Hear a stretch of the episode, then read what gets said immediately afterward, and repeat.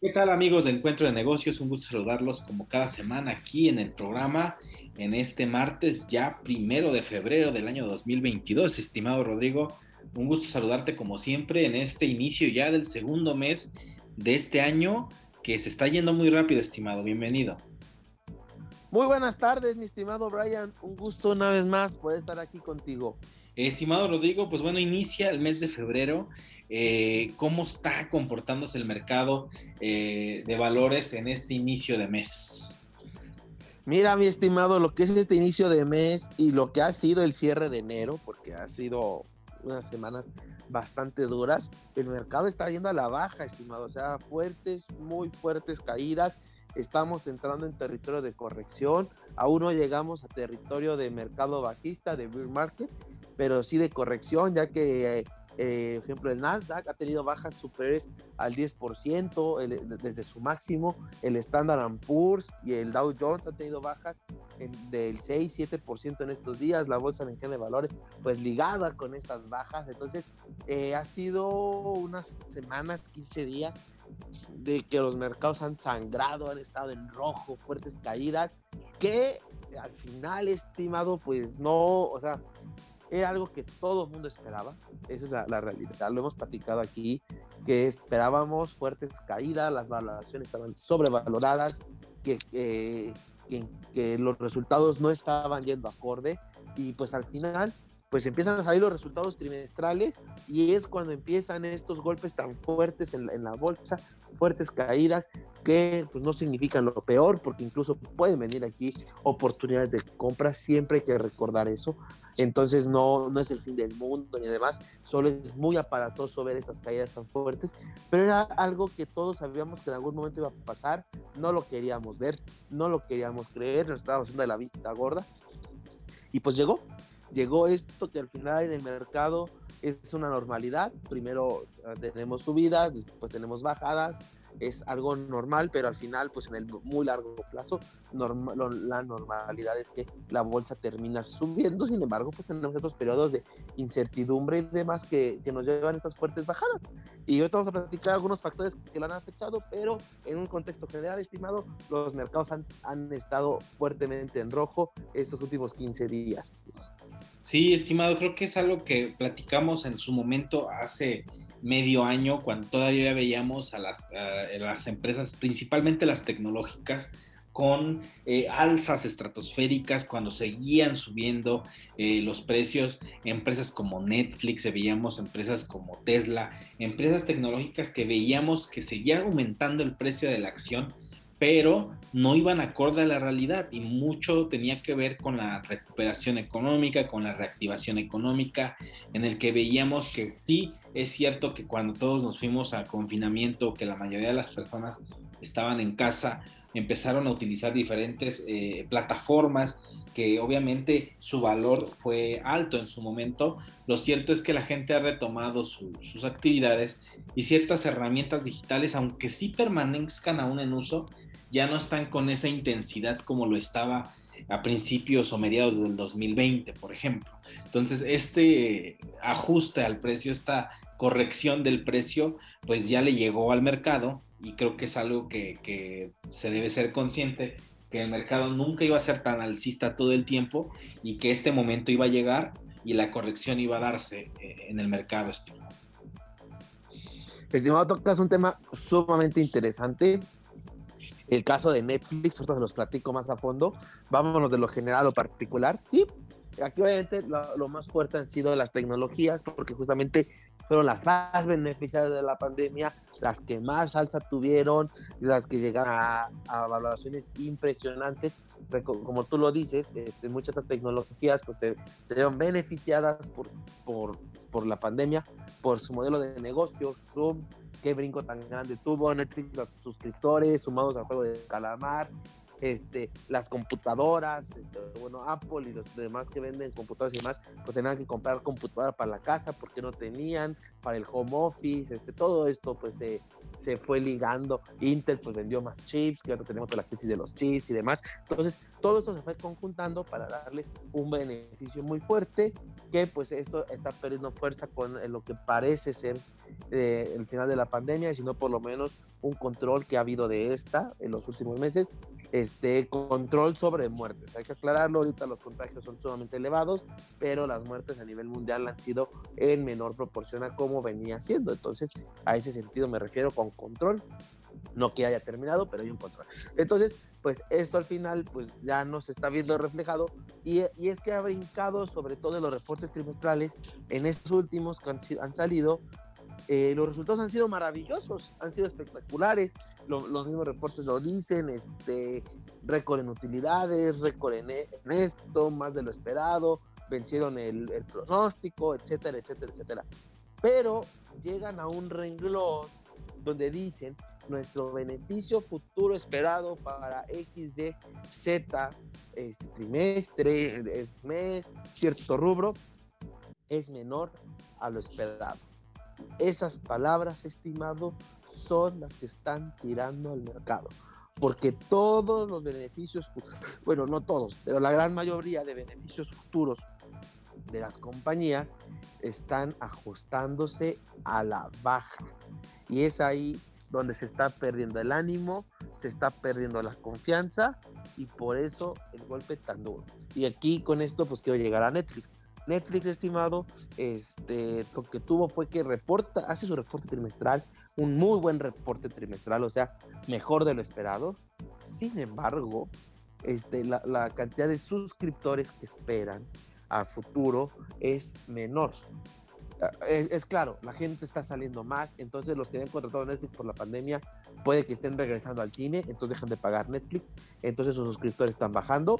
Este, los que se inscribieron por el juego del calamar que ya pasó ese boom porque ya vieron la serie y demás, este, y no han sacado otra serie tan, tan viralizada como el juego del calamar. Entonces también están perdiendo ahí proyección de suscriptores, lo que al final pues baja su valuación porque eh, Netflix está diciendo estoy esperando menor ingreso del que yo esperaba para estas fechas. Entonces fue un golpe durísimo para Netflix creo que bajó, llegó a bajar hasta 40% desde su máximo, lo que sí es un golpe bastante, bastante duro. Entonces, este, y esto le está pasando a varias, a varias empresas tecnológicas, que también hay que resaltar dos empresas que hicieron súper resultados trimestrales, como fue Apple. Apple ahí nos dio un respiro al mercado porque Apple este, rompe récords, rompe todo. Entonces, este, su resultado trimestral fue mucho, mucho mejor de lo que se esperaba. Incluso llegó a subir un 7% después de, con estas que ya estaban fuertes. O sea, subir 7% cuando todo el mundo está este, perdiendo fuertes cantidades de dinero es impresionante, pero Apple lo rompe. Y por el otro lado está Tesla. Tesla que por primera vez logra, bueno, no primera vez, perdón, logra su mejor resultado trimestral de la historia pero pone una notita ahí de que pudo haber sido mejor si no hubiera problema en la, en la, cadena de suministros y que no esperan repetir esto pronto por problemas en la cadena de suministros. Entonces, porque no están teniendo chips. Entonces, Tesla también tiene un súper resultado, pero con notita. Apple, por el contrario, tiene un súper resultado y entonces está este contraste entre las tecnologías que están perdiendo mucho dinero que, porque sus proyecciones están siendo a la baja y en cambio, pues seguimos con joyas en la corona. Hay oportunidades, como les digo, solo hay que saberlas buscar. Están un poco más complicadas de encontrar ahorita, pero siempre hay oportunidades de inversión en la bolsa, estimado.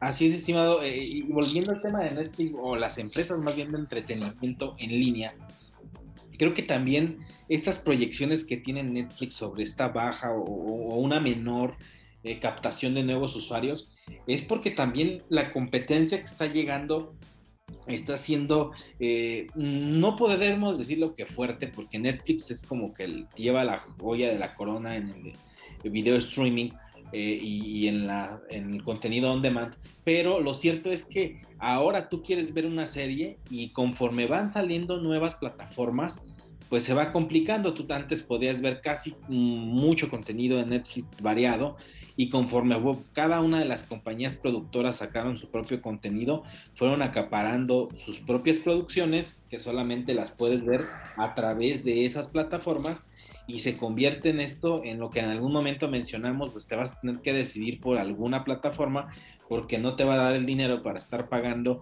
eh, cuatro o cinco suscripciones de diferentes plataformas para ver diferente contenido. Eh, en el caso de lo que era Fox y ahora con su compañía Star eh, Plus, donde puedes ver diferentes series que antes incluso las podías ver en televisión de paga y ahora las tienes que, si quieres verla, tienes que pagar la suscripción. Entonces se está volviendo también algo que siento que puede ser contraproducente para las tecnológicas, estimado en algún momento, eh, por el hecho de que eh, son tanta diversificación, hay mucha diversificación en cuanto al contenido, o sea que está prácticamente dividido en muchas plataformas que ponen en un gran dilema a, los, a los usuarios. Y en algún momento los usuarios pues van a decidir o, buscar solamente tener una plataforma o compartir esa plataforma con más personas, que eso también merma los ingresos de estas grandes compañías, o eh, inclusive caer en, contenido eh, que es totalmente pirata, estimado en línea, que es muy fácil tener acceso a él a través de diferentes plataformas, donde la gente puede ver contenido incluso de estas mismas plataformas que son por suscripción y que al final de cuentas eh, va a comenzar a ser un problema en el, en el corto o mediano plazo, estimado. Así es, estimado. Mira, aquí podemos juntar varios temas. Este, para cerrar el caso de Netflix, eh, Netflix también este reporte trimestral anuncia o bueno, marca que se equivocaron en concentrarse solo en series y películas y no en estar entrando en, el mundo de los deportes en vivo como si lo están haciendo otras plataformas. Entonces Netflix este, pues, dice esto, pues es bastante duro, y, y, es algo cierto, o sea, muchas plataformas están apostando por tener contenido de deportes en vivo, que al final pues solo te cuesta comprar los derechos, pero no te cuesta producirlo. Y entonces, que es una ventaja lo que dices tú de Star, que sí tienen los deportes en vivo. Paramount acaba de comprar los derechos del fútbol de Inglaterra para México, entonces la Sky, que es de televisión por paga, lo pierde. Entonces, quien haya contratado Sky por la Liga de Fútbol de Inglaterra, o sea, sé yo, pues podemos ya cancelar el Sky porque vamos a ir a pagar Paramount para ver el fútbol de Inglaterra. Entonces, este, le están ganando el terreno a estas plataformas en este sentido. Este, Amazon que tiene la NFL, este, y así diferentes eh, cuestiones que, que Netflix está quedando atrás y que si hiciera esto pudiera tener más suscriptores. Entonces eso ha sido un error. Este, por otro lado, como dices, se ha vuelto muy caro. Claro, se ha vuelto muy caro tantas plataformas y demás. Y esto, lo que, y, esto las plataformas habían ayudado a combatir la piratería. No sé si recuerdan que así como sale Netflix, los puestos de películas piratas empezaron a disminuir a nivel nacional. Ahora, pues con esto, pues está creciendo una, una piratería este digital de descargas porque pues simplemente no pues es mucho dinero pagar todas las plataformas para poder ver todo. Entonces ese es el problema. Y si a esto estimado le sumamos la inflación tan alta que se está dando a nivel mundial donde el poder adquisitivo de las personas está siendo menor pagar más plataformas es mucho más complicado que, antes. Entonces eh, son factores a considerar factores que ver eh, y, es un riesgo. Y quiero, quiero enlazar esta parte de, la inflación, que es más complicado de pagar y demás, con otra cuestión que le está dando miedo al mercado, que le está metiendo mucho ruido, que es justamente esta inflación tan alta que provoque que la tasa, las tasas de referencia por parte de la Reserva Federal este, aumenten mucho más de lo esperado. Eh, el análisis previo eh, estaba, o sea, los analistas decían que iban a hacer tres veces este año, cuando la Fed daba un mensaje de no va a haber alzas de este año.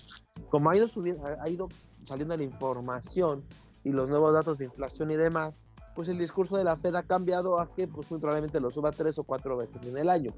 Pero pues ahora los analistas están pensando que lo van a subir seis veces o más. O sea, cuando los analistas decían que este año sí subía y la Fed no, los analistas tenían razón. Tanto que la Fed ahorita ya está en un discurso de sí va a subir tres veces. Pero ahora, justamente los analistas están pensando en que la Fed se, ha vuelto a equivocar y va a ser necesario subirlo más veces de lo que están diciendo. Entonces, este, eso también está dando mucha incertidumbre al mercado porque no saben qué decisión va a tomar la Fed. Por ahí esto, te empiezan a descontar eh, que va a subir las tasas, entonces por eso eh, le restan al mercado. ¿Qué es lo que pasa? Cuando suben las tasas de interés, como tienes un rendimiento asegurado mayor, pues las bolsas normalmente bajan porque hay gente que por su aversión al riesgo dice, ¿sabes qué? En vez de estarme arriesgando en ganar tanto por ciento aquí en la bolsa, me voy a ir a, a la tasa de referencia, invierto en un bono del gobierno que recibo mis intereses seguros y listo, se acabó. Entonces, eh, por eso la bolsa baja, porque hay quien vende para irse. Entonces, entre más empiezan a subir, pues las bajas empiezan a ser mayores. Y como ahorita la perspectiva es que va a haber muchas alzas, por eso también le dio mucho miedo al mercado, eh, aunado a la inflación, la inflación que va a hacer que los beneficios bajen, porque van a estar pagando. Eh, va, va, a disminuir el consumo, este, y aparte, o sea, van a vender menos, o sea, van a vender menos unidades porque a lo mejor por la inflación pues va a ser la misma venta o, lo cual puede, o puede hacer que sea una menor venta porque pues sí los precios están aumentando mucho a nivel mundial. Entonces y al final tu margen es menor. Lo que hemos dicho aquí buscar empresas que tengan un margen elevado que aunque la inflación les pegue pues el margen disminuya pero que siga siendo un margen atractivo. Eso es lo que se debería de buscar ahorita. Entonces este, todo este contexto, inflación, tasas de interés, resultados no tan óptimos, proyecciones menores, son lo que le está pegando al mercado, es lo que está haciendo que el mercado sufra y por eso, estimados, estamos, este, las caídas tan fuertes que estamos viendo en bolsa en estos momentos. Así es, estimado, hay un eh, escenario eh, de, baja en el mercado de valores, esperemos que, que, bueno, esto pueda de algún momento eh, traer un cambio interesante y conectándolo con el criptomercado, ya para cerrar el análisis semeado, eh, hubo una baja la semana pasada que incluso rozó por debajo de los 30 mil dólares en algún momento el precio del Bitcoin. Eh, parece que, poco a poco fue superando eh, las barreras y los, estos límites que, que, luego se van marcando y que ahora está casi cercano a los 40 mil dólares. Así es, estimado justamente esto que platicábamos, otra de las cuestiones que se vieron fuertemente afectados, que se vieron eh, con, eh, sumados a estas caídas que está teniendo la bolsa actualmente, justamente es el criptomercado. Los mismos factores le están dando miedo al mundo cripto que ya platicábamos. Y sí, incluso por ahí se acercó a los 30 mil dólares el precio del Bitcoin, está rondando los 40 mil, parece que se mantiene, pero hay que estar muy atentos para ver qué, pasa.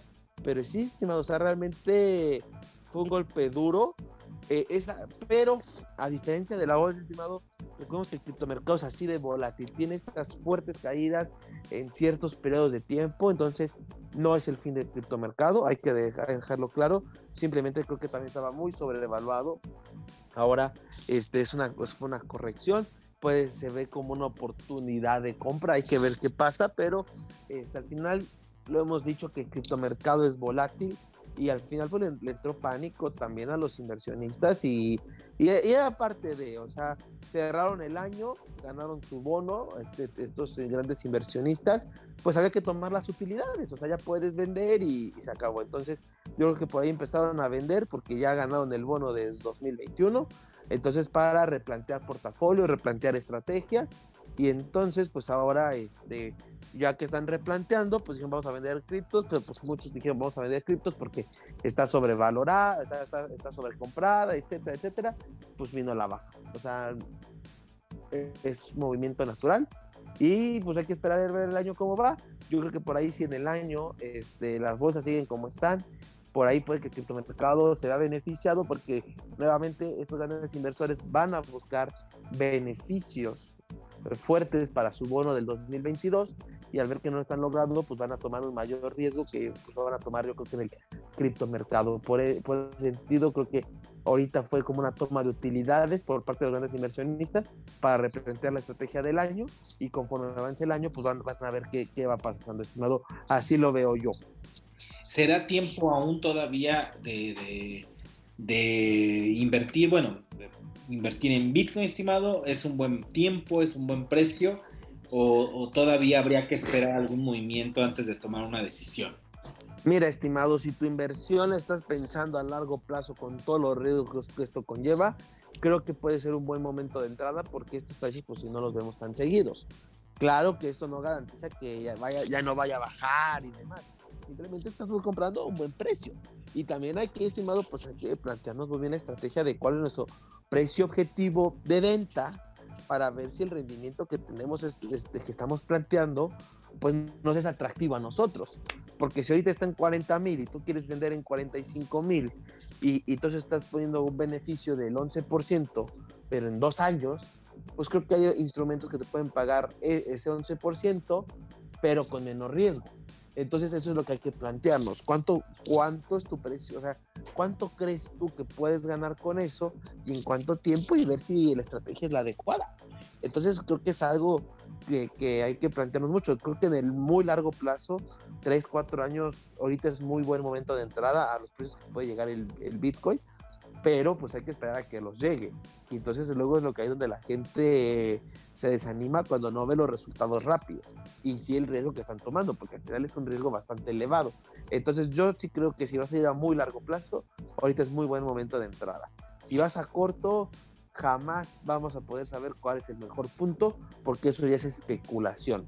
Y entonces al estar especulando, pues es mucho más fácil equivocarte y cometer un error y al final, al estar especulando, eh, se necesita muchos años de entrenamiento que la gente puede adquirir, pero pues para adquirirlo primero necesita equivocarse. Entonces, este, para, para decir mañana, pasado, vendas, este, yo no podía decir porque al final no conozco el futuro. Repito, es entrar a especulación, lo cual pues no, no sería correcto. Así es, estimado. Bueno, pues llegamos a la parte final del primer bloque sobre el análisis de la Bolsa de Valores, Economía y Finanzas. Muchas gracias, estimado. A ti, estimado.